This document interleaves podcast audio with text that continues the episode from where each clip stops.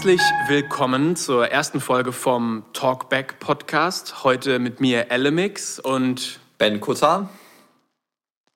Und wir freuen uns sehr, euch alle zur ersten Folge zu begrüßen. Schön, dass ihr alle dabei seid. Genau, und heute wollen wir einmal über das Thema Kreativität sprechen.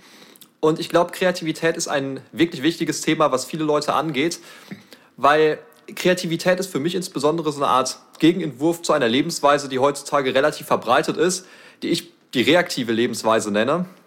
Und für mich zeichnet ja. sich eine reaktive Lebensweise dadurch aus, dass man vom Problem zu Problem läuft und immer versucht, diese Probleme zu beheben. Ja, also man hat vielleicht finanzielle Probleme oder man hat familiäre Probleme oder man hat äh, gesundheitliche Probleme und man versucht die ganze Zeit zwischen diesen Problemen zu agieren und man ist von den Problemen getrieben und auf der anderen Seite ist die Kreativität, also kreatives Handeln im Musikbereich, im Kunstbereich, in irgendwelchen Bereichen. Ja, also es ist egal, Kreativität im weitesten Sinne.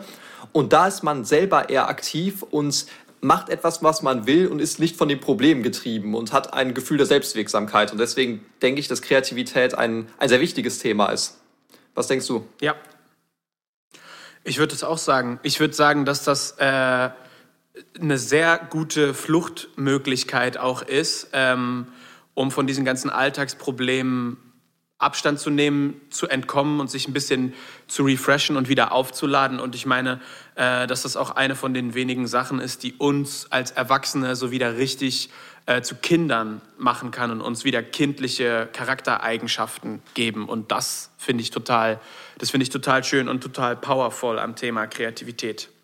Ja, ja, und ich glaube, dass dieses Kindsein auch eine große Rolle beim Kreativsein spielt, weil Kreativität ja auch etwas ist, was ähm, spielerisch verläuft und eben nicht so erzwungen werden kann. Also ist jetzt nicht so, dass man sich vorm PC setzen kann, wenn man Musik produziert und sagt, so jetzt möchte ich ein Stück komponieren, sondern Kreativität ist meistens dann am besten, wenn man äh, spielerisch agiert, wenn man äh, ohne Druck agiert und dann kommt in der Regel ja auch das Beste raus. Ja, und ich finde, da sind wir schon direkt bei einem wichtigen Thema oder einer wichtigen Fragestellung. Das ist eine Sache, die höre ich immer wieder ähm, oder die werde ich auch immer wieder gefragt von, äh, wie kann man überhaupt kreativ sein? Wie kann man das über eine lange Zeit aufrechterhalten? Fragen sich, glaube ich, viele Musiker, um das irgendwie nachhaltig wirken zu lassen. Ähm, und wie man es einfach irgendwie schaffen kann, das ein bisschen zu leben. Genau. Und das ist eine Frage, die ich immer öfter kriege, wo ich auch mit anderen Musikerkollegen immer drüber spreche oder allgemein mit anderen Menschen, die sich einfach fragen, wie geht das? Und würdest du sagen, dass du da auch schon mal drüber nachgedacht hast oder dass das auch ein Thema ist, was dich schon beschäftigt hat bei dir selber oder bei deinem Umfeld? Ja, für mich ist das schon ein ziemlich wichtiges Thema, weil ähm, weil es eine Art Diskrepanz gibt. Einerseits ist es so, dass ähm, sich Kreativität nicht erzwingen lässt, aber gleichzeitig besteht ja so eine Art äußerer Zwang, ähm, dass man kreative Leistung erbringt, wenn man im Musikbereich zum Beispiel tätig ist.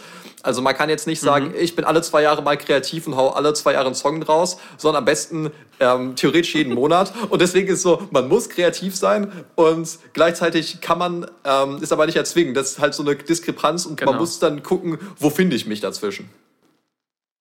Ja, ich ähm, merke, dass das auch eine Sache ist, die Leute echt schnell in die Frustration stürzen kann, wenn man eine gewisse Erwartungshaltung von sich hat, wenn man will, dass ich jetzt das und das abliefer und das und das produziere, musikalisch, künstlerisch. Das kann im Malerbereich, im Autorenbereich, im Kochen, Schreiben überall das Gleiche sein.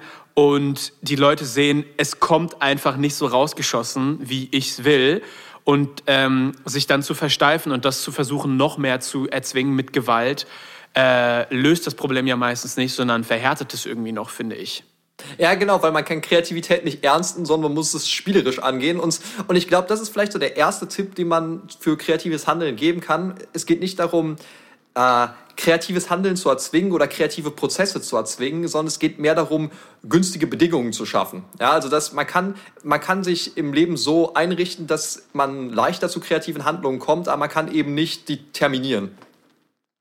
Ja, ich würde sagen, bei mir persönlich geht es auch darum, viele kreativen Momente, äh, die plane ich überhaupt nicht, sondern die kommen einfach zu mir. Also es fliegt einfach so zu mir, wie wenn ich draußen durch den Park gehe, auch nicht plane, dass mir der Wind jetzt ins Gesicht fliegt, sondern auf einmal bläst er mir ins Gesicht und äh, meine Haare bewegen sich und er ist da und dann ist er wieder weg. Und bei mir ist das manchmal so und ich würde gerne hören, wie das äh, bei dir ist.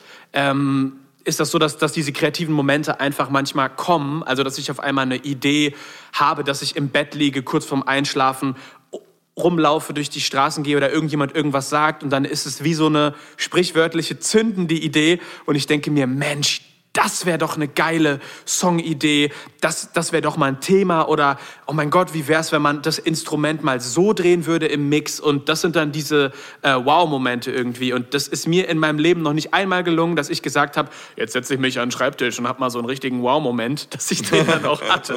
Also das ja, ist bis jetzt noch niemals vorgekommen und wird auch wahrscheinlich nicht passieren und ich bin froh, dass ich das zumindest, was meine künstlerische Karriere angeht, mit 24 schon mal verstanden habe. Da kann ich mir viel Kopfschmerzen in der Zukunft bewahren wahrscheinlich. Ja, also ich kann mich in dem, was du gesagt hast, zu einem großen Teil wiederfinden. Also es ist schon ab und zu so, dass man zum Beispiel durch eine Stadt läuft oder in irgendeiner neuen Umgebung ist oder mit neuen Menschen gesprochen hat und dass man dann auf neue Ideen kommt und dann denkt, boah, das wäre eine coole Idee. Und äh, so, by the way, ich glaube, das ist eben auch so ein Punkt, was Kreativität angeht, dass eine günstige Bedingung für Kreativität ist eben, dass man auch neue Erfahrungen macht und mit neuen Menschen spricht, an neuen coolen Orten ist und dass man das dann als Inspirationsquelle nutzt. Aber davon abgesehen, ähm, am PC habe ich das nur, wenn ich einfach wild rumprobiere, auch so ohne Ziel, ohne Sinn und Verstand. Und ja. dann habe ich in der Regel, dass dann per Zufall irgendwas entsteht, wo ich mir denke, boah, das klingt cool, da muss ich anknüpfen. und äh, ist halt, ja. deswegen, ich finde, Kreativität ist so witzig, weil ähm, es ist nicht so etwas, was sich anfühlt, als würde man selber tun, sondern es ist eher so, als, als kommt die Idee zu einem und dann handelt man Richtig. das, was die Idee einem sagt, ist so fremdgesteuert schon fast wieder, ne? Richtig, richtig, richtig. Also ich habe da mal, ich habe mal ein Erlebnis gehabt mit einem äh, guten Freund und Kollegen von mir. Das ist ein Produzent aus der Nähe von Wuppertal, der heißt Seven One. Mhm. Und mit dem war ich einmal äh, in meinem Home Studio, in meinem äh, Elternhaus, wo ich aufgewachsen bin, unten im Keller. Das war dann das Studio. Und da habe ich ihm, glaube ich, irgendein neues VST gezeigt, was ich hatte und habe dann irgendwie wild auf den Knöpfen rumgedrückt, um ihm das zu demonstrieren. Aber durch dieses Drücken hatte ich dann auf einmal irgendeine super coole Melodie geschaffen, wo er dann äh, quasi geschrien hat, äh, hey Mann, äh, das, das war doch voll geil und nimm das nochmal auf und hat dann danach irgendwas darüber gelegt und so. Und du siehst ja schon, dass das überhaupt nicht geplant war. Also meine Intention war, ich will ihm nur mal irgendwas Cooles zeigen und am Ende haben wir halt voll den Mega-Beat daraus gebastelt. Und ich glaube, dass wir da bei einem zweiten wichtigen Geheimnis der Kreativität, nenne ich es mal, sind, nämlich, äh, dass man sich einfach diese unverwertbaren Freiräume äh, geben muss. Ich habe in dem Moment ja überhaupt nicht geplant, irgendwas Cooles zu performen, sondern ich wollte einfach nur ich selbst sein. Ähm, und ich glaube, dass das eine super wichtige Grundlage ist, um überhaupt diesen Platz zu kriegen, kreativ zu handeln, wenn man äh, nicht alles direkt verwertet und performen muss und abliefern, sondern wenn man erstmal sagt, wie Kinder das ja auch machen, die sagen auch, ich male jetzt kein Van Gogh-Bild, was sich für 80 Millionen äh, verkaufen lässt, ich male jetzt einfach irgendwas, was ich in dem Moment gerade geil finde und ist mir auch eigentlich egal, wie ihr das findet, so ungefähr. Ja, es ist so eine rohe Begeisterung, die man sich erhalten muss, weil diese Begeisterung ist so die, die ähm, ja die Kraft der Kreativität an sich. Und wenn man eben unter Druck arbeitet, ist die Begeisterung weg und dann geht einem die Flamme aus, die man eben braucht. Ne? Ja. Ich möchte ja, allerdings noch, noch eine Bresche schlagen für das Gegenteil von dem, was wir vorhin gesagt haben. Also wir haben jetzt ziemlich viel oder ein paar Beispiele dafür gebracht, ähm, dass Kreativität sich ja einfach so einstellt. Ja? Ähm, gleichzeitig ja. möchte ich aber auch noch die Gegenseite beleuchten, die ich fast genauso wichtig finde. Und ich ähm, habe mir diese Woche eben ein bisschen Gedanken nochmal zu diesem Thema gemacht und ähm, ich habe so dieses Bild im Kopf gehabt, dass kreative Kreativität und kreatives Handeln ein bisschen wie Angeln ist. Ja? Also man, man kann sich beim Angeln hinsetzen und man kann nicht erzwingen, dass ein großer Fisch anbeißt. Das ist das, was wir vorhin so besprochen haben. Ne? Man weiß nie, wann der Fisch ja, anbeißt, wann genau. die Idee anbeißt. Aber man kann erzwingen, dass keiner anbeißt, nämlich indem man nicht angeln geht. Und Indem man sich gar nicht erst hinsetzt, genau. genau, richtig. Und deswegen finde ich, ist die andere Seite auch wichtig, dass man sagt, ich schaffe mir auch konsequent Freiräume, wo ich mich am PC ähm, mit Musik beschäftigen kann oder an denen ich schreibe oder was auch immer ich Kreatives tue.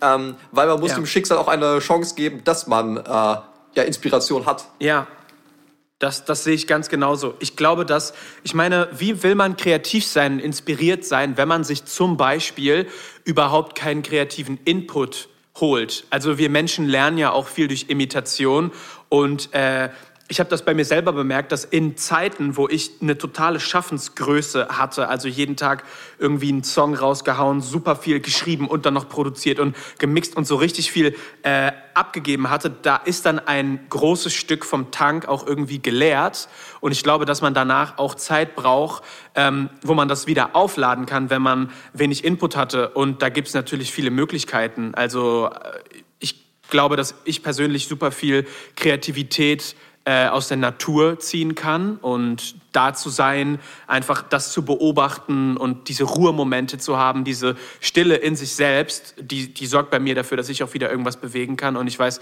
dass es bei vielen Leuten auch funktioniert, in Museen zu gehen, die sie noch niemals besucht haben oder Musik zu hören, die sie einfach noch niemals gehört haben. Ist ja auch klar, wenn man immer das Gleiche hört und das Gleiche konsumiert, verfestigt sich das irgendwann und dann äh, denkt man auch nicht mehr außerhalb von Grenzen und von der Box. Und das ist natürlich eine Sache, die bei Kreativität dazugehört, dass man jetzt nicht sich von irgendwelchen Grenzen direkt festsetzen lässt und sagt, das ist immer so gemacht worden, das machen wir so und nicht anders. Oder wie siehst du das? Ich finde, du hast da mehrere Punkte gesagt, wo ich äh, anknüpfen könnte. Ich finde da viele interessant. Also erstmal das, wo du gesagt hast, der Tank ist leer und man muss ihn wieder aus, auffüllen. Ne? Ich finde das auch so eine total wichtige Erkenntnis, weil das so zeigt, ähm, künstlerische Ideen entstehen auch nur aus einem richtigen Leben. Also ist es nicht so, dass man sagen kann, ich beherrsche musikalisches Handwerkzeug, ich weiß, wie man einen Song schreibt oder ich weiß, wie man ein Bild malt, sondern das reicht nicht aus. Es muss ein echtes Leben dahinter stehen, was einen dann inspiriert, auch ja. etwas zu tun mit dem Handwerk und vorher ist es eben keine, keine Kunst.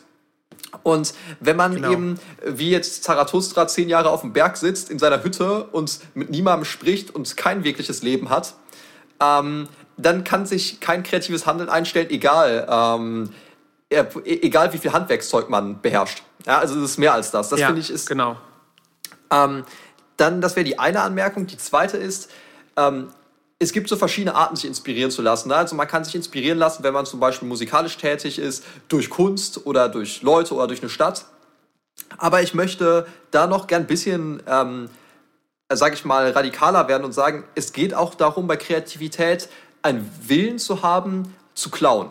Weil es häufig so ist, dass man etwa einen Song von einer anderen Person hört und denkt, boah, geil, das will ich in irgendeiner Form imitieren. Und dann macht man sich das zu eigen und macht das weiter. Es sollte nicht darum gehen, im luftleeren Raum eher zu agieren und sagen, ich will was komplett Neues aus dem Nichts äh, machen, sondern es geht, man kann ja. durchaus sich inspirieren lassen von anderer Musik und dann auch kleine Ideen klauen und die neu verwerten. Das ist eher so ein Puzzleteile neu zusammensetzen, anstatt genau. komplett was Neues machen. So.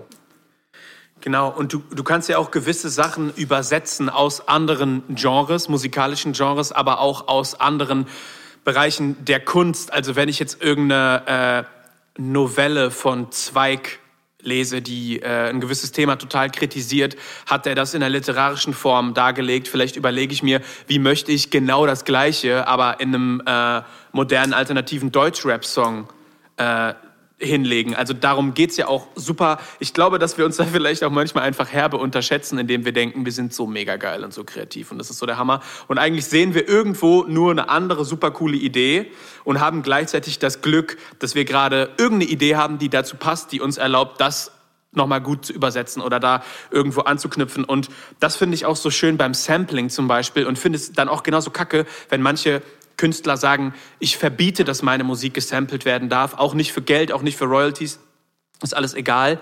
Ähm, ich, ich äh, gebe das nicht frei dafür. Aber das, das finde ich unfair, weil die haben sich von anderen Leuten inspirieren lassen und andere Leute möchten sich auch von deinem Zeug inspirieren lassen. Warum lässt du das dann nicht zu? Also die wollen dich doch sogar dafür bezahlen. Äh, gib denen doch die Freiräume. Und äh, das, das ist eine Sache, die ich äh, nicht cool finde, persönlich, wenn ja, jemand äh, anderen Leuten Steine in den Weg schmeißt. Ja, und ich glaube, da steckt ja auch noch viel mehr hinter. Ne? Also ist es so, ähm, letztendlich ist das ja so eine Haltung, ich horte meine Ideen und sitze darauf wie die Hände auf dem Ei, auf so meiner Idee. Ja? Und dahinter steckt ja auch ein totales Knappheitsdenken, weil solche Personen gehen davon aus, dass ihre Kreativität begrenzt ist und sie müssen auf ihre Ideen aufpassen, damit die nicht geklaut werden. Aber eine Person, die ähm, das Gefühl hat, sie kann unbegrenzt kreativ sein und immer wieder aus dem Nichts neue kreative Ideen erschaffen, die muss nicht. Ja, die hat nicht so ähm, eine Angst. Genau, und ich glaube, äh, dass das auch wichtig ist, dass man nicht das Gefühl hat, boah, meine guten Ideen sind begrenzt und die gehen mir aus oder so. Das ist nicht, ähm, das ist jetzt kein, irgendwie kein Gefäß, was man ausschöpft, sondern das ist, äh, ja. es ist ja unendlich die kreative Möglichkeiten. Und äh, ich glaube, ja. dass da eine zu große Angst ähm, äh, keinen Sinn macht, vor, dass die eigenen Ideen ja. verwertet werden. Und es ist ja auch schön, wenn eigene Ideen weiter verwertet werden ne? und auch neue ähm, kreative Prozesse wieder anstoßen. Das stimmt. Ich fand eine Sache, die du vorhin gesagt hast, da möchte ich noch mal kurz was zu sagen, total interessant, dass du gesagt hast, Kreativität entsteht aus einem ganz normalen Leben.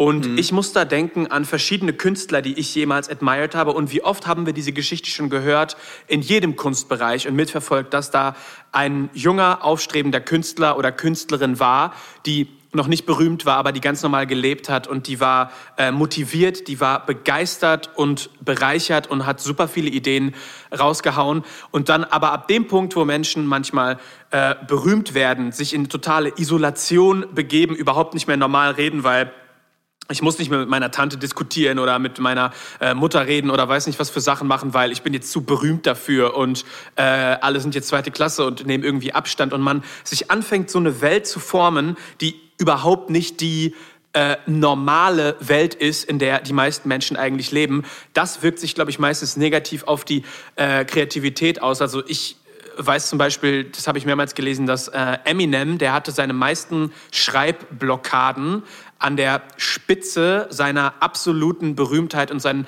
absoluten kommerziellen Erfolges, der auch eine gewisse Drogensucht und Isolation und andere Probleme mit sich gebracht hat. Und als der gerade ein upcoming Artist war und noch nicht berühmt, da hatte der diese ganzen äh, Probleme irgendwie nicht. Und ich finde, dass das eine schöne Erkenntnis ist, die dafür sorgt, dass ich zumindest auch irgendwie so auf dem Boden bleiben will und auf dem Boden bleibe und mir denke, äh, egal was man irgendwo mal erreicht hat oder vielleicht noch erreicht, wie viele Streams oder weiß nicht was für Auftritte wo, äh, das Beste ist für einen selber und für seine Kreativität einfach man selbst zu bleiben und ganz normal äh, zu bleiben, weil sonst äh, verbaut man sich auf eine, auf eine ziemlich witzige Art und Weise eigentlich seinen, seinen eigenen Weg.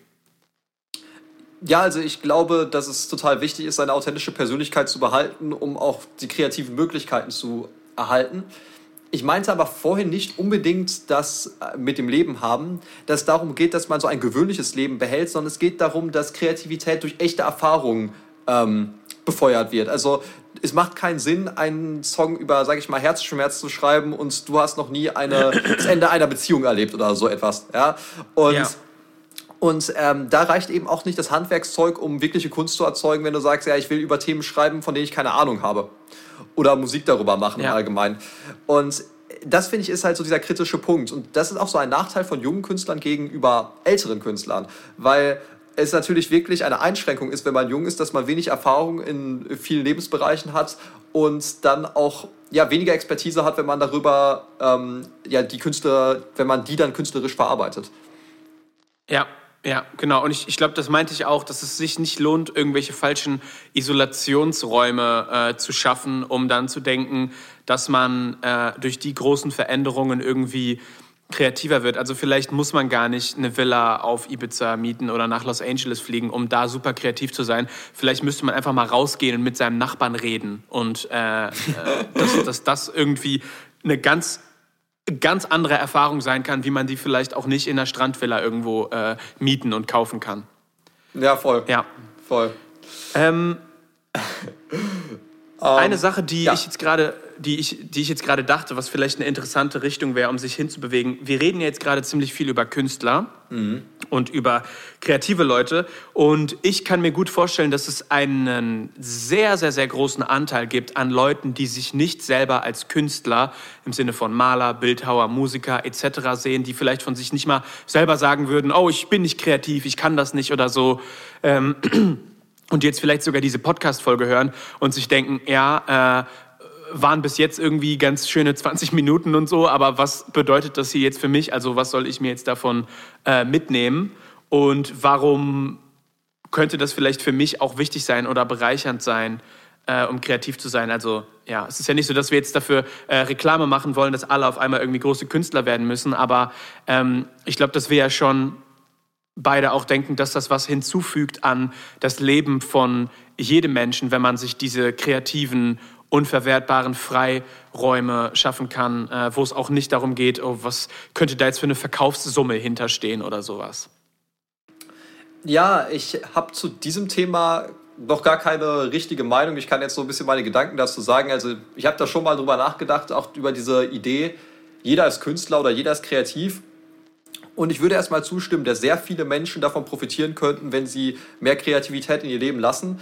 Ähm, also wenn ich jetzt so über mein Leben nachdenke, würde ich sagen, ist 50 Prozent meiner positiven Erfahrungen sicherlich welche mit Familie und Freunden, aber direkt danach kämen irgendwelche kreativen Momente, die positive Momente in meinem Leben sind, so direkt danach, als auf Stufe 2. Ja. Und ja. Ähm, ich glaube nicht, dass das für jeden so sein muss. Also ich glaube, dass viele Leute von mehr kreativen Handlungen profitieren könnten, aber ich denke nicht, dass jeder so, äh, dass jeder viel Kreativität in seinem Leben braucht. Aber ähm, ich habe das versucht am Anfang schon so ein bisschen anzuteasern. Ähm, ist, wenn man so über Kreativität nachdenkt, ist wichtig, dass man Kreativität eben nicht zu eng begreift, sondern eher als eine Art Haltung, dass man offen ähm, an das Leben rangeht und sich sagt, was würde ich gerne einfach existieren sehen. Und das kann dann eben sein, das kann in der Kunst sein, das kann aber auch sein, dass ich in Mathe kreativ bin oder es kann auch sein, dass ich in Informatik kreativ bin. Also es ist eher eine Art genau. Haltung, wie ich Sachen mache und es geht nicht so sehr um das Was.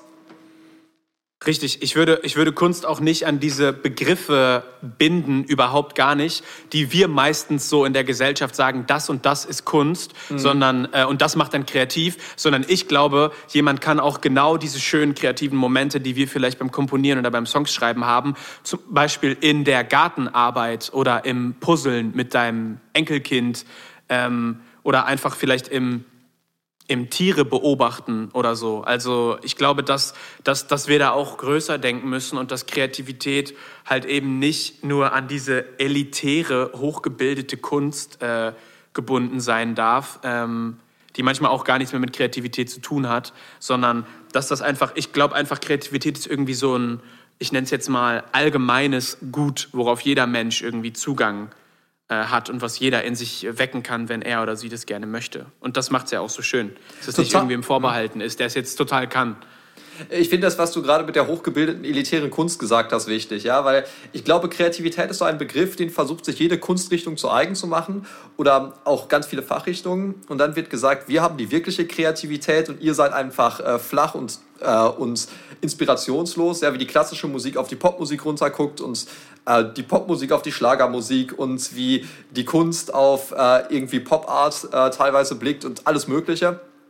Und äh, ja. das sind halt einfach nur Identitätsspiele und äh, das bringt nicht weiter. Ich, ich, ich denke auch, dass Kreativität ähm, ja auch ähm, von der Wortherkunft her, von Creare, ne, vom, vom Schöpfen, glaube ich, kommt, ne? also vom, vom Erschaffen. Und das auch im weitesten Sinne, ja. das ist, was diese Begeisterung auch äh, empfacht, die auch so wertvoll ist. Genau, und es, es ist ja auch eine Sache, die man einfach, also ich kann das auch einfach spüren. Für mich ist Kreativität, wenn ich das dann mal sehe in irgendeiner elitären Kunst oder in einem gemalten Bild von einem Kind aus dem Kindergarten, wo ich dann sage, oh, äh, das hast du ja cool gemacht, das ist irgendwie im Schiff auf dem Wasser und dann sagt mir das Kind, nein, du musst das Bild mal um 180 Grad drehen und dann siehst du, dass da unter Wasser was richtig krasses passiert und dann denke ich mir so, wow, also das sind dann so Sachen, die spürt man auch einfach, wenn man Hintergrundgeschichten hört zu irgendeinem Kunstwerk oder wenn dir jemand nochmal was erklärt, dann, dann ist es einfach so, dass ich mir denke, oh wow, was eine kreative, interessante Perspektive äh, auf das Thema. Und, und diese Kreativität, die kann ich von überall herkommen. Also das, das sehe ich, wenn ich einen Vogel draußen sehe, der sich ein Stück Brot äh, geschnappt hat, was trocken ist und zu einer Pfütze damit fliegt, um das da reinzutunken, damit er es dann besser essen kann. Und das sehe ich auch irgendwie in unseren Kompositionen.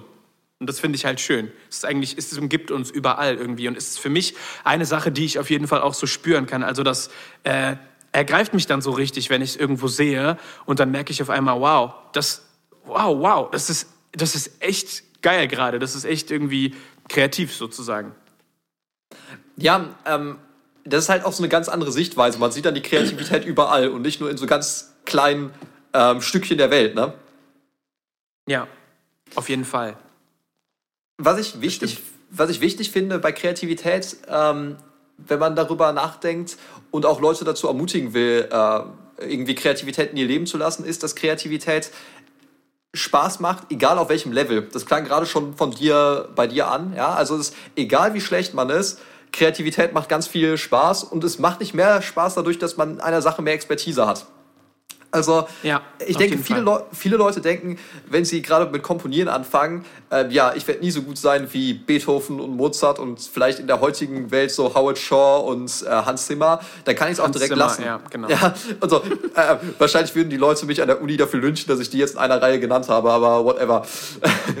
ähm, und Und, aber es spielt überhaupt gar keine Rolle, auf welchem Niveau man ist. Also, wenn ich jetzt zum Beispiel daran denke, äh, wie ich vor, glaube ich, elf Jahren oder so das erste Mal vor meinem Musikprogramm saß und da zwei ja. Töne nebeneinander gesetzt habe und das erstmal auf eine Kick und auf eine Snare geklickt habe, ja, da war das für mich das Geilste überhaupt. Ja, ich kann mich dann auch richtig lebhaft daran erinnern, wie begeistert ich war, wie genial ich das fand. Und das ist kein ähm, niedrigeres Level an Begeisterung, als ich heute habe. Ja? Und heute sind meine Sachen ja. vielleicht ein bisschen ausgefeilter, sie sind jetzt immer noch weit davon entfernt, irgendwie besonders krass zu sein, aber es ist sicherlich besser als das, was ich vor elf Jahren gemacht habe. Und, ja. und da sieht man, äh, es geht nicht so wirklich um das Niveau. Und ähm, deswegen sollte man sich nicht zurückhalten und sagen, ich fange das nur an, wenn ich unglaublich gut bin, wenn ich der Beste in dem Bereich bin. Das ist totaler Schwachsinn. Dann wird man halt am Ende von gar nichts profitieren, denke ich. Genau. Und so wird man auch niemals der Beste werden. Also deine äh, Kunst und dein Handwerk kann sich ja auch nur am besten entfalten durchs einfach machen. Und wenn man sagt, ich mache etwas erst, wenn ich gut genug dafür bin, dann wirst du es wahrscheinlich nie machen, weil in der Stufe davor hast du oftmals auch einfach nicht das, was es braucht für die Stufe danach, um das gerne auszuführen oder um das zu können und zu sein, was du gerne hättest. Total. Ne? Man wird dadurch nicht besser, aber der andere Punkt ist auch, dass dieses kompetitive Denken von der Beste sein ja in der Kunst ziemlich wenig Platz hat. Ist ja kein Sport. Und, äh, ja. ich glaub, und, und ich finde, das kommt auch daher, dass die Leute nicht wirklich an ihre eigene Individualität glauben. Weil wenn man wirklich davon überzeugt wäre, dass man ein Individuum ist, was besonders ist, was, was Einzigartiges beisteuern kann, da hätte man gar nicht so die Angst, dass man nicht gut genug ist, weil dann wäre man der Meinung, ja, ich kann etwas Einzigartiges beisteuern, weil ich als Mensch einzigartig bin. Aber weil die meisten Leute ein, so im Inneren gar nicht so wirklich davon überzeugt sind, dass sie einzigartig sind und wirklich etwas beisteuern können, ähm, denken sie, oh ja, ich muss irgendwie von den Skills, wer weiß wie hoch sein. Aber es geht nicht nur um die Skills, sondern es geht auch um die Individualität, die in der Persönlichkeit der ja. jeweiligen Person drin ist. Ja, ich finde, ich finde, ich stimme dir da total zu und ich finde auch, dass man mit Skilllosigkeit, mit unfassbar wenig kleinen Mitteln so viel sagen und so viel ausdrücken kann in der kreativen Schaffensweise. Also ich sehe das heute bei, ich habe das Gefühl, Hip-Hop heutzutage hat irgendwie, was die Beats angeht, äh, immer weniger Elemente. Also es schrumpft immer mehr zusammen, es wird immer mehr äh, minimalistischer und die einzelnen Elemente müssen dafür aber mehr sagen. Und ich kenne Songs, die sagen für mich mit äh, einer Kick, einer Snare, einer Bassline und vielleicht einem Piano und das ist dann so ungefähr die Instrumentation. Äh, so viel mehr als manche total überladenen, total aufgeblasenen äh, Produktionen, die vom Technischen versiert und krass, äh, krass ausgebildet sind, aber wo ich mir dann vom Inhalt denke, was willst du mir jetzt eigentlich wirklich sagen damit? Also da gibt es manche A Cappellas, die irgendwie mehr äh, ausdrücken. Und das finde ich auch total interessant zu beobachten. Total, also ich stimme dir da im Grunde auch zu. Ich möchte aber auch hier wieder so die andere Richtung nennen, weil ich finde, ähm, es gibt auch die Situation, dass man im Kopf total coole Ideen hat und man ist dann nicht in der Lage, sie musikalisch umzusetzen, weil einem einfach die Skills fehlen. Das kenne ich zum Beispiel auf der Querflöte, ähm, dass ich mir denke, boah, die die Melodielinie, die fände ich richtig geil, die möchte ich in einem Track haben, aber ich bin technisch nicht in der Lage, die zu spielen. Und ja. da erinnere ich mich daran, ich habe mal ein Interview von Pahü gehört. Der Emmanuel Pahü ist so einer der äh, wichtigsten äh, Querflötisten, die es gibt. Und der ist, glaube ich, momentan der Querflötist auch bei den äh, Berliner Philharmonikern. Aber hat auch so ganz viel solomäßig gemacht, er ist ganz lang schon unterwegs. Und der meinte, ein guter Querflötist ist für ihn eine Person, die all das spielen kann, was sie spielen will und in ihrem Kopf sich befindet. Und da kann es eben sein, dass die Technik und die Skills zur Grenze der eigenen kreativen Umsetzung werden. Deswegen sind Skills auch manchmal sehr wichtig. Genau. Wo, wobei man da dann ja auch wieder mit Kreativität herangehen könnte und äh, sich dann auch wieder sagen, wir haben so viele Hilfsmittel heute, wir haben so viele Sachen, die man äh, benutzen kann. Wie kann ich dann da auf eine Kreativität kreative Art und Weise anschließen an das, was ich vielleicht jetzt handwerklich nicht so umsetzen kann, äh, um es trotzdem irgendwie zu erreichen, was ich gerne haben möchte. Natürlich kann man es auch einfach irgendwie lernen, ähm, aber auf dem Weg dahin können wir uns heutzutage äh, zumindest schon mal gut behelfen. Also alle Leute, die heute keine Noten perfekt lesen können oder äh, super viel Ahnung von Musikinstrumentation haben, die äh, haben heute wesentlich mehr Hilfsmittel als zurzeit noch von Schumann. Also wenn man da Komponist werden wollte, man konnte keine Noten lesen und schreiben, dann hätte das irgendwie nicht so gut funktioniert, einfach, würde ich sagen. Ja, absolut. Also sicherlich haben wir da heute mehr, äh, mehr Möglichkeiten. Ja, ich möchte noch an einen Punkt anknüpfen, den du vorhin gesagt hast, nämlich man könnte ja auch wieder kreativ an so Probleme herangehen, wie weniger Skills zu haben. Ja, also als ich das Beispiel gebracht habe mit dem Querflöte spielen und so. Und ich finde das auch ein ganz interessanter Punkt, weil am Anfang des Podcasts habe ich ja gesagt, Kreativität ist genau das Gegenteil von Problemlösen oder von Problem A zu Problem B rennen. Aber man kann das nicht ganz so einfach sehen, weil es gibt ja auch eine kreative Art an Probleme äh, heranzugehen. Und ich weiß nicht, ob du diesen Begriff kennst, äh, Requisite Variety. Kennst du den? Sag mir nichts, ehrlich gesagt, nee. Ich glaube, der kommt auch an sich so aus der Informatik und das beschreibt, dass man im Kopf eine größere ja, da Komplex... woran es liegt. Ja. ja, ja. Und ich kenne auch, den ich kenne. Genau, ich kenne auch so solche technischen, äh, solche philosophischen Begriffe, die mit Informatik so ein bisschen so zusammenhängen und dann keinen einzigen technischen Begriff. Solche Leute lieben die Informatiker, die immer so, so rumschwubbeln wie ich und dann sich nicht wirklich auskennen. ähm, ja, ähm, genau, also Requisite Variety beschreibt im Groben, dass man eine größere Komplexität im Kopf haben muss, als das Problem inne hat. Also man muss eine größere, einen größeren Variantenreichtum an Problemlösestrategien haben, als das Problem komplex ist. Und ja. ich denke, dass Kreativität eben auch so wichtig, weil so kreatives Denken und so eine Offenheit wichtig ist, um Probleme zu lösen, dass man nicht immer so stur und an Probleme rangeht, sondern auch sagt, okay, wie kann ich vielleicht nicht durch, mit dem Kopf durch die Wand, sondern wie kann ich vielleicht um das Problem herumlaufen zum Beispiel, ja, oder wie kann ich intelligent daran gehen und äh, da spielt Kreativität bei Problemlöseprozessen sicherlich auch eine sehr wichtige Rolle.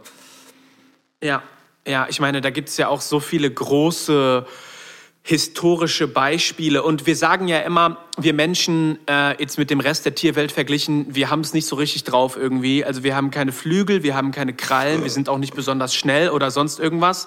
Äh, aber das in unserer Birne, es wird immer gesagt, unser Intellekt, das macht uns so überlegen und deswegen können wir das alles. Ich würde sagen, stimmt, unser, Intellektu äh, unser Intellekt und unser äh, Kombinationsvermögen und äh, logisch denken können hilft total viel, aber unsere Kreativität hat uns genauso viel geholfen, um, wie du es eben schon so schön gesagt hast, Probleme herumzudenken, Sachen einfach anders zu sehen. Also ich muss, ich muss jetzt gerade irgendwie denken an das Pferd von Troja. Also was ist das einfach für eine geniale Idee gewesen? Es ist einfach so simpel äh, und natürlich auch ein bisschen Gambling zu sagen, die werden das schon als Geschenk akzeptieren, aber einfach so eine kreative Idee, ey, äh, wir hintergehen und verraten den Feind einfach, indem wir denen so ein Geschenk machen, wo wir dann unsere Leute reinpacken und die karren das dann für uns in ihre eigene Stadt. So, also das ist einen total kreativen Gedankengang, auch wenn es in dem Sinne ähm, brutal ist und, äh, und natürlich für, für Krieg benutzt wurde, ist das eine total kreative Sache gewesen und äh, das, das hätte sich vielleicht jedes Kind ausdenken können. Das war jetzt nicht so eine super intellektuelle, von Sodoku und Schach erlernte, abgewogene äh, Kopfentscheidung irgendwie. Da hatte jemand einfach eine total geniale Idee und die ist in die Geschichtsbücher eingegangen. Ja, absolut. Das trojanische Pferd ist ein total geniales äh, Beispiel für Kreativität und auch, ähm, wie ja. man Kreativität äh, in der Kriegsführung benutzen kann. Ja. Ähm, hättest du Lust, dass wir vielleicht noch mal ein paar handfeste äh, Sachen von uns selber erzählen, aus unserem Leben oder aus unserem künstlerischen Schaffen von Sachen, wo wir vielleicht Kreativität finden und wie wir uns kreativ auch inspirieren lassen, wo wir beide als zwei ganz individuelle eigene Personen äh, Kreativität finden können oder was uns einfach inspiriert. Es geht ja einfach um Inspiration, die auch irgendwie zum kreativen Handeln, Handeln anlegt, äh, anregt. äh, ja, sehr gerne. Willst du starten? Mm. Jetzt habe ich ja, dich gerade beim Trinken erwischt. Ne? ja, genau. Aber das ist kein Problem. Bier weg, ähm, los. Ja, genau. Äh, also, da, okay, dann schiebe ich mal kurz den Espresso Martini hier zur Seite. äh, wir sind, stell dir mal vor, wir wären beide jetzt so Alkohol am Trinken. Dabei haben wir beide nur, ich habe ein Wasser und du hast einen Tee wahrscheinlich. Nee, nee, ich, ich habe hier schon so ein Becks, ne? Ja, also ich dachte, die Captain Morgan Flasche steht bei dir jetzt. Okay. Du hast gemerkt, ja, ich habe hab ernst angefangen am Anfang und ähm, es wird immer lockerer. Es braucht eine Zeit lang, bis es wirkt. ja, also wenn sich jetzt alle denken, warum ist Ben Kutter auf einmal so entspannt, dann liegt es auf jeden Fall daran. genau. Ähm, also, äh, wo wir Kreativität finden. Ich würde sagen, bei mir das Allerhöchste auf meiner Liste, wo ich wirklich, wenn ich echt ein kreatives schwarzes Loch habe mit Selbstzweifeln und äh, irgendwelchen ganz großen Problemen. Also da kann ich schon an einem tiefen Punkt sein, was mich echt wieder gut auffängt und mir den Glauben an mich selber gibt und die Kreativität dadurch auch einfach wieder weiter blühen lässt, ist wirklich Natur. So, das, das muss ich einfach ganz ehrlich sagen. Also da kann jedes Buch und äh, äh, jeder Film und so erstmal einpacken im Vergleich, wenn ich irgendwo am Strand bin und in dem Moment bin und mich auf die Geräusche um mich herum und auf die visuellen Eindrücke von den Möwen und von dem Sonnenlicht, was auf den Wellen glitzert und äh, sich auf dem Schaum von der, von der, von der Gischt widerspiegelt. Äh, das inspiriert mich krass, weil ich habe das Gefühl, dass diese Lehre, die in dem Moment entsteht, und ich meine Lehre ganz positiv, ich glaube, du weißt, was ich meine, ähm, dass die äh, total viel Raum gibt für irgendwelche Sachen, die in mir vielleicht gerade blühen möchten oder irgendwelche Knospen, die ich in mir trage, die gerne ihre Wurzeln in den Boden schlagen möchten. Aber das können die im normalen Alltagsstress und Gehetze mit Sorgen vielleicht einfach nicht so. Äh, und in der Natur, wenn ich da irgendwo bin, ich habe das Gefühl, die, die Schöpfung da ist für mich einfach immer noch die größte Inspirationsquelle und sehr, sehr, sehr, sehr kreativ gemacht und sehr wunderbar und wunderschön und regt mich an so vielen Ebenen äh, ab äh, und also holt mich so viel ab auf so vielen verschiedenen äh, Ebenen. Und das finde ich auch so lustig, weil wenn ich mit anderen Produzenten oder Hip-Hop-Produzenten reden und die dann sagen, die werden kreativ durch, keine Ahnung, ich weiß nicht, irgendwelche Städtetrippe nach New York und viel Kiffen und äh, weiß nicht, irgendwelche so andere richtige großstädtische oder richtig männliche Sachen irgendwie, ne? Äh, da, da, da wirkt mein, mein Ansatz gegen wirkt so klein und kindlich und wird übersehen oder belächelt oder so. Ähm, und dabei äh, glaube ich nicht, dass man im Ansatz fünf Prozent der Kreativität aus dem Joint ziehen kann, wie man die vielleicht aus einem Tag äh, in der Natur, von mir aus auch noch zusammen mit dem Joint oder so, wenn man will, äh, ziehen kann. Das, das macht auf mich einen ganz großen Eindruck, weil ich auch so ein bisschen meine Position dann vielleicht wiederfinde in der Schöpfung und mir denke, wow, das ist echt beeindruckend und groß und wie das alles zusammenhängt, das ist echt der Hammer. Ja, das, das ist eine Sache, die mich äh, am meisten würde ich sagen, inspiriert. Sehr inspiriert, ja.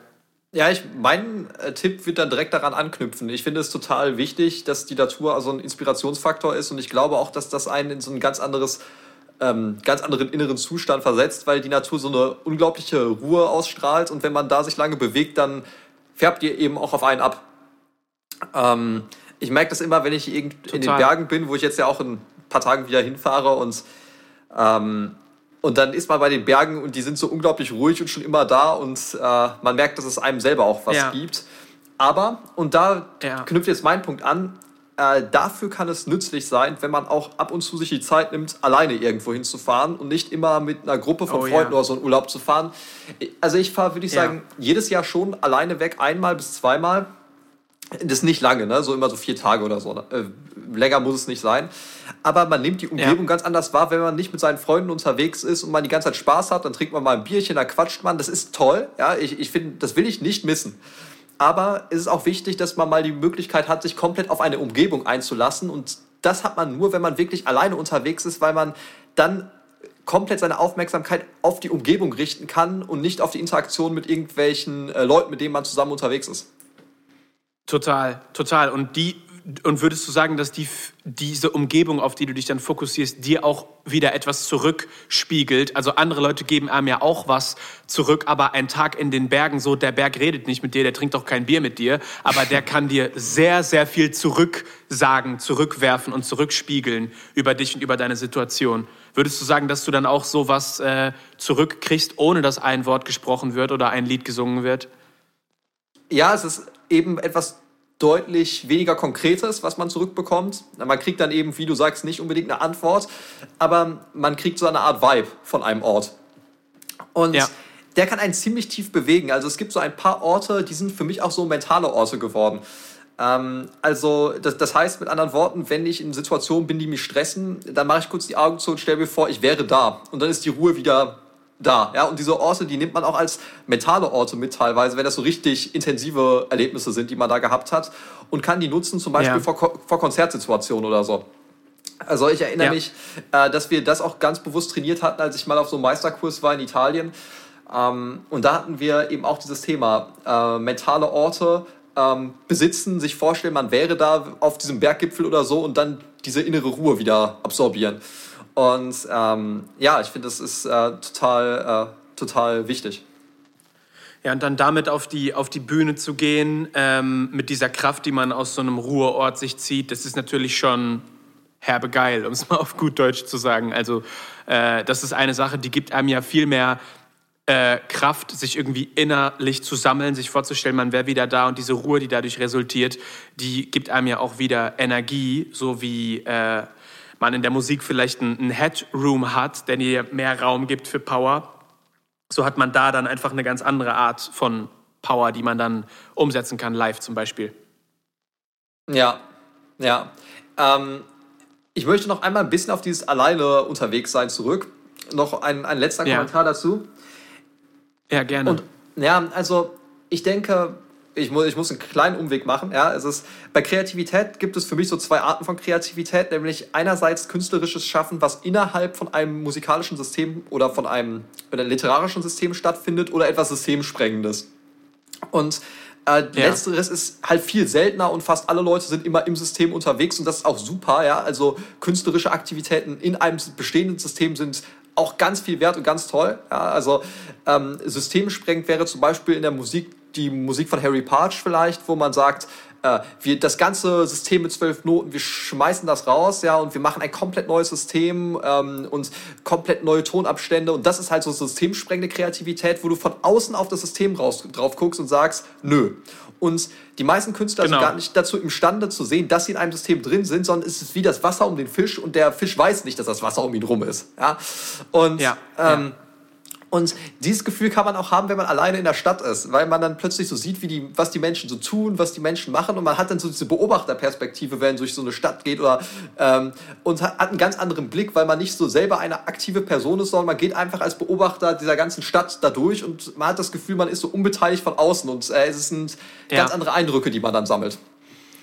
Total. Ich, ich musste da gerade mega an Aristoteles irgendwie denken. Ich habe das Gefühl, dass viele von seinen Erkenntnissen und viele von den Philosophien oder guten Sachen, die er uns gebracht hat für die äh, Welt, dass die aus seiner oftmals Beobachterrolle auf dem Marktplatz irgendwo stammen, wo er die Sachen einfach von außen sehen und äh, beurteilen und begucken konnte. Und ich glaube, auf viele von diesen guten Ideen kommt man vielleicht auch, gerade wenn man irgendwie äh, allein ist. Und ähm, das kann natürlich sich in beiden Bereichen widerspiegeln. Also dieses äh, von, von außen auf ein System gucken kann dafür sorgen, dass man sagt, ich kann das System auf die und die Arten und Weisen umgehen oder weiter ausführen oder ähm, irgendwie so und so ergänzen. Es kann aber auch dafür sorgen, und das finde ich, ich, finde ich persönlich ist auch eine total große und wichtige Kunst, weil das dafür sorgt, dass wir die Sachen in dem System noch mehr äh, verfeinern und noch mehr ausbauen können, ist, wenn man von außen rauf guckt und sagt, so funktioniert das System ganz genau bis ins kleinste Detail und so können wir da aber noch gewisse Lücken füllen oder Sachen neu kombinieren und äh, irgendwie kreuzen. Und ich finde, für mich ist das beides eine total große äh, Kunst. Und da sind wir auch bei einer Sache, die ich auch als große Inspiration erlebe, wenn ich äh, Medien konsumiere, sei es Musik, Bücher oder Filme, und da Leute etwas machen, was total aus dem System heraus funktioniert. Aber wenn Leute auch ein, ein Produkt abliefern, was in dem System komplett drin ist, das aber irgendwie ganz neu denkt. Ich finde beides unfassbar spannend, ehrlich gesagt. Kannst du es ein bisschen konkretisieren? Ja, das kann ich. Ähm, ich das würde zum Beispiel so sagen, Prüfungsfrage. Können Sie das konkretisieren? Ich würde, ich würde zum äh, äh, Uni, Uni, bei Ben Kutter. Äh, ich würde zum Beispiel sagen, dass ähm, als der letzte Batman-Film rauskam, der anknüpfen sollte an die Dark Knight-Reihe so ungefähr. Ähm, und der auf jeden Fall ein Mainstream-Film und ein großer Blockbuster werden sollte. Und als der rauskam und ich gehört habe, dass der Film über drei Stunden lang ist, also für einen Superheldenfilm, wir reden hier nicht über irgendeinen Fantasy-Roman, sondern über eine Sache, ja. die schon tausendmal gebracht worden ist. Es gibt so viele Batman-Filme, so viele Schauspieler. Da habe ich echt gedacht, ich habe das nur gehört und dachte schon, wow, geil, geiler Ansatz irgendwie und auch schon mal geil, sich das überhaupt zu trauen, weil der Regisseur muss sich bewusst gewesen sein, dass er sich es dadurch schon bei manchen Leuten verbaut. Die einfach nur mhm. hören, mhm. der Film ist so und so lang, okay, reicht mir. Muss ich schon gar nicht ins Kino gehen, muss ich schon gar nicht gucken, ist mir schon egal irgendwie. Und da gehört für mich auf jeden Fall ein bisschen Mut hinzu zu sagen, soll ein absoluter Mainstream-Film äh, werden und wir gehen mit der doppelten Schlagzahl so ungefähr ran.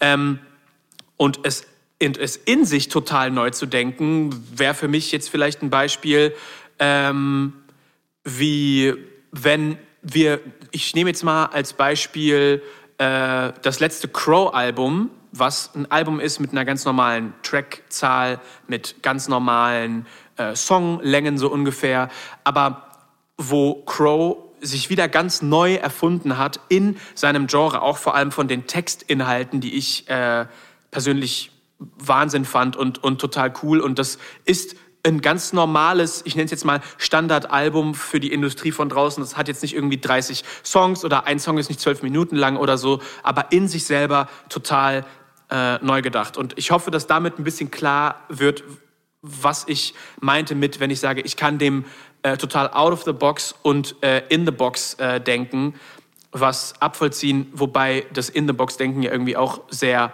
äh, viel vom Außen einbeziehen kann.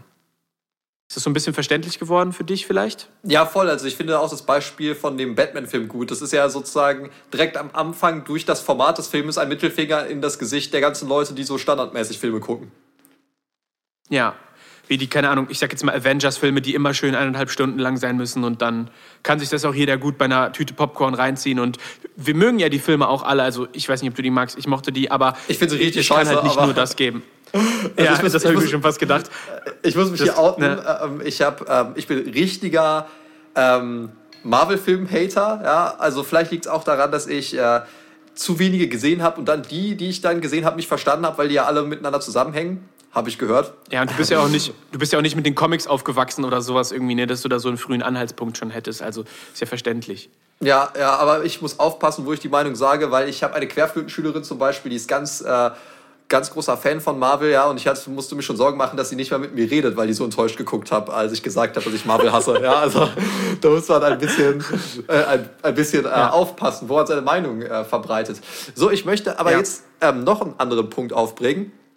Und zwar äh, Sehr gerne. Ein, ein Punkt, der in eine ganz andere Richtung geht und so ein bisschen diese Disziplinseite mehr reinbringt. Und zwar, äh, häufig ist so, dass man sagt, ja, ich habe keinen Bock jetzt irgendwie zu, zu, zu, komponieren oder mich dran zu setzen oder ich fühle mich einfach auch schlecht. Ja, man, manchmal fühlt man sich so unkreativ und man fühlt sich auch so ein bisschen, ja, ich, man fühlt sich manchmal wie so ein Waschlappen. Einfach so insgesamt. Das kennt jeder.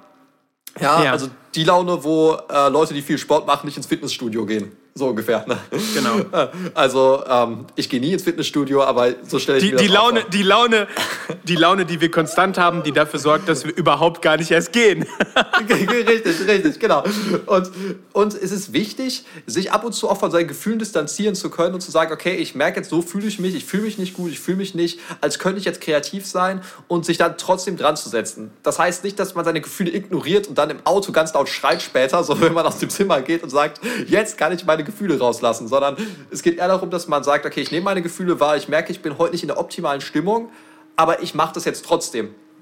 Und äh, dass ja. man sich willentlich dann doch dran setzt. Und äh, ja, ich, ich finde, das ist auch total wichtig, dass man nicht nur denkt, man muss immer darauf warten, dass man eine perfekte Stimmung hat, weil die perfekte Stimmung ist selten da, sondern man muss ja. einfach gucken, wie es dann läuft und dann bricht man die Session vielleicht eher ab, aber man sollte es trotzdem ja. immer versuchen und ja. wenn man den Plan hat, ich sage, jeden Tag sich dran zu setzen, dann sollte man sich zumindest jeden Tag dran setzen, auch wenn es nur fünf Minuten sind und einfach sich selbst die Chance geben, kreativ zu sein.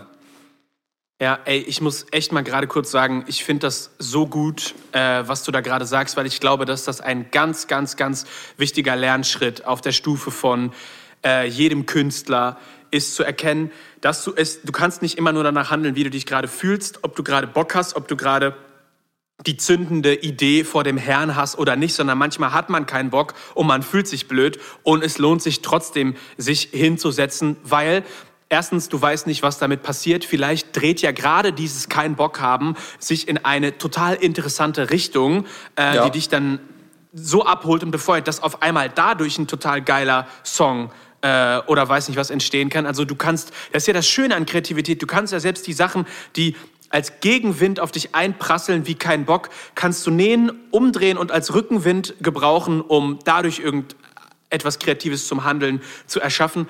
Ähm, und zweitens äh, hatte ich das auch schon so oft, dass ich einfach gemerkt habe, die kreative Idee, äh, die kann ich nicht planen und die kommt auch manchmal nicht von alleine zu mir. Aber wenn ich mich hinsetze und irgendwas mache, dann äh, eröffne ich damit einen Raum, wodurch sie auf einmal entsteht und wodurch sie auf einmal da ist. Und das äh, finde ich selber total wichtig und gut an dem, was du sagst, dass wenn man sich manchmal einfach wie so ein Würstchen fühlt, sich dann trotzdem hinzusetzen, weil ähm, ja, dann können so Sachen passieren wie, oh, ich habe ewig mir nicht mehr dieses VST angeguckt oder diesen Drum-Folder. Wenn ich normalerweise so in meinem Drive bin, gucke ich da erst gar nicht hin, weil ich habe so schnell alle Sachen schon zur Hand, die ich brauche, um meine Hits zu machen. Da denke ich gar nicht dran. Und hey, was war da eigentlich noch mal drin? Vielleicht führe ich mir das noch mal zu Gemüte. Ah, oh, okay, das sind die Spuren. Ey, das war ja echt geil. Habe ich total vergessen. Und äh, hätte ich mich nicht trotzdem mal dran gesetzt an diesem keinen Bock-Tag, dann wäre ich da irgendwie auch nicht dran gekommen.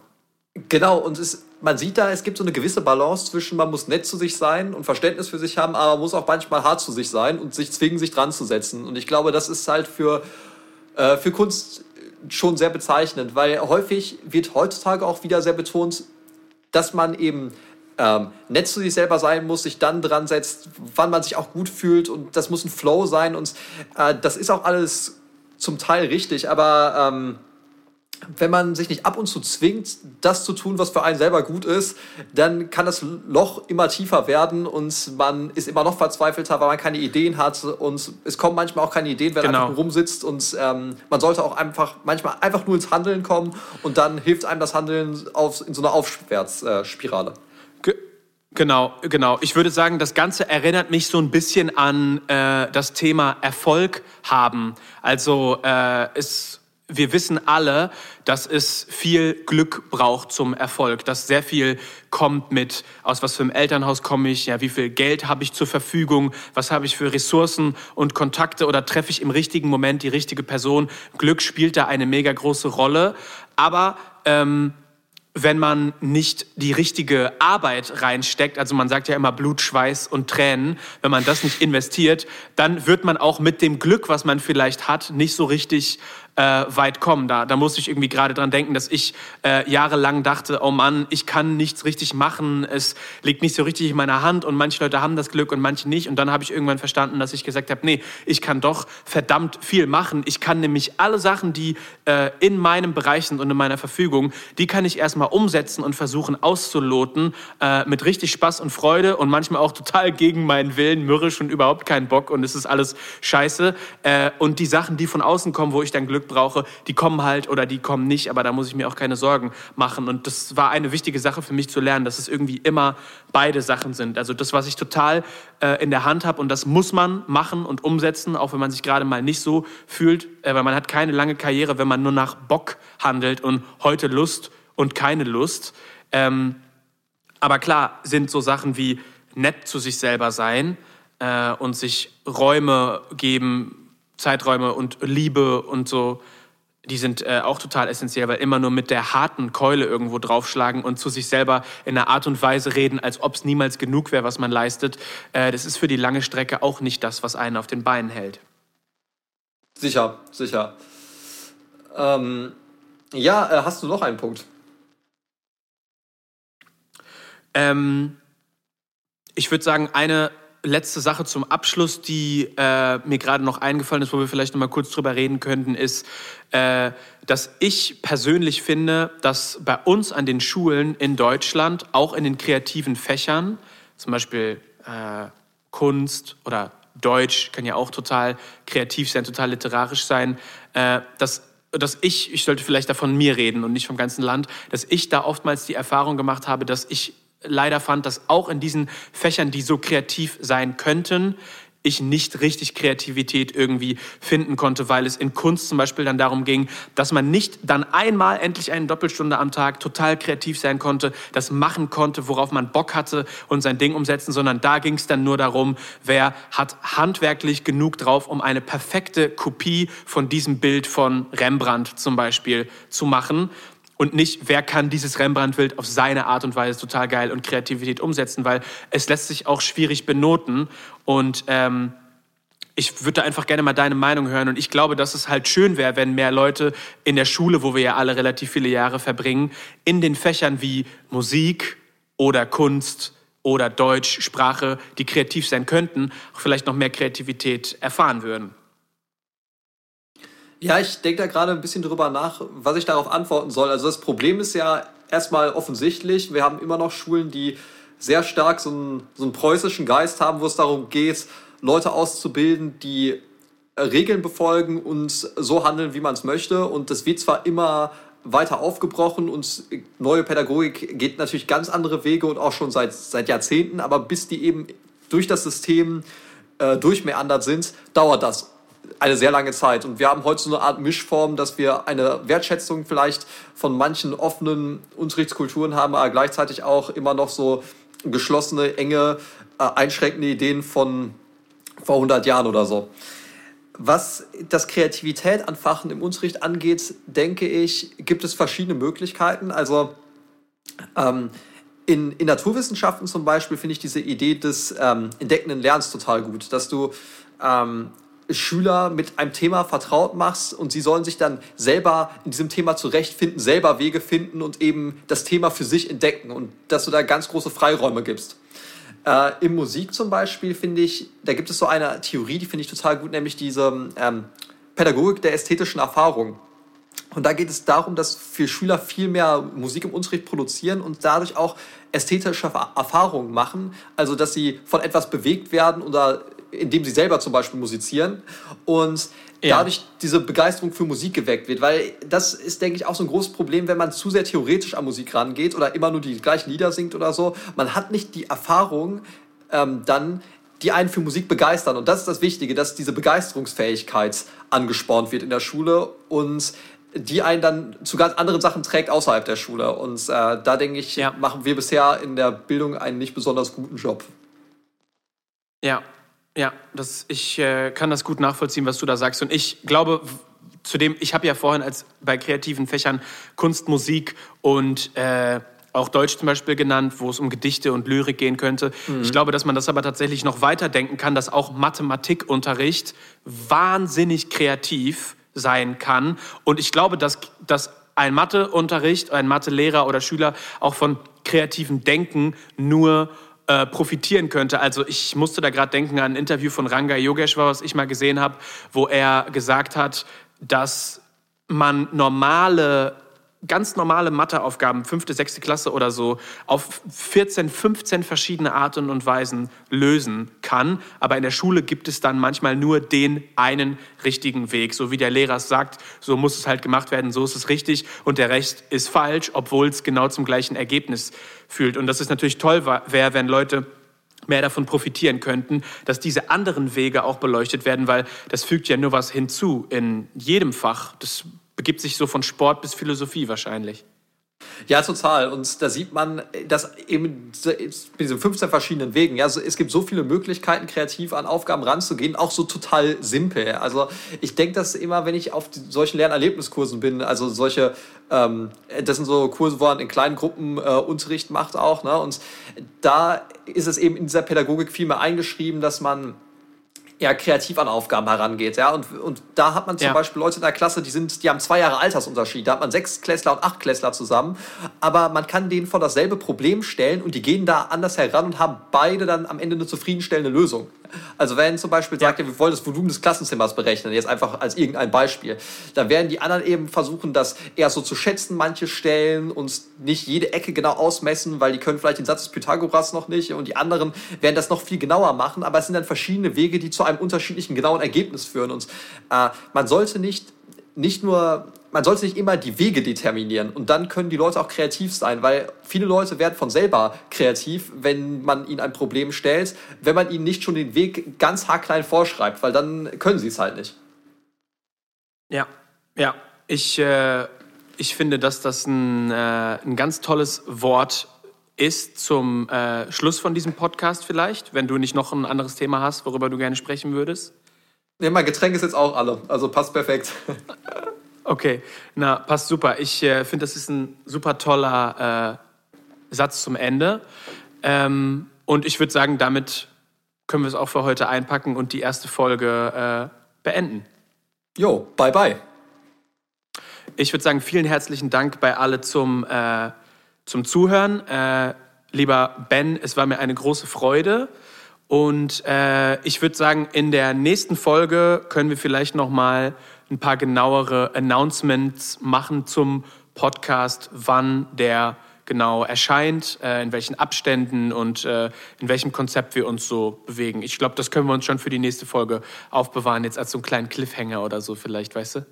Ja, sicher, das können wir dann nochmal ähm, beschreiben. Und wir können es auch nochmal posten. Okay, alles klar. Dann äh, wünsche ich euch einen wunderschönen Tag. Vielen Dank fürs äh, Zuhören und dir äh, auch noch einen wunderbaren Tag, Ben. Bis zum nächsten Mal. Dir auch. Bye, bye.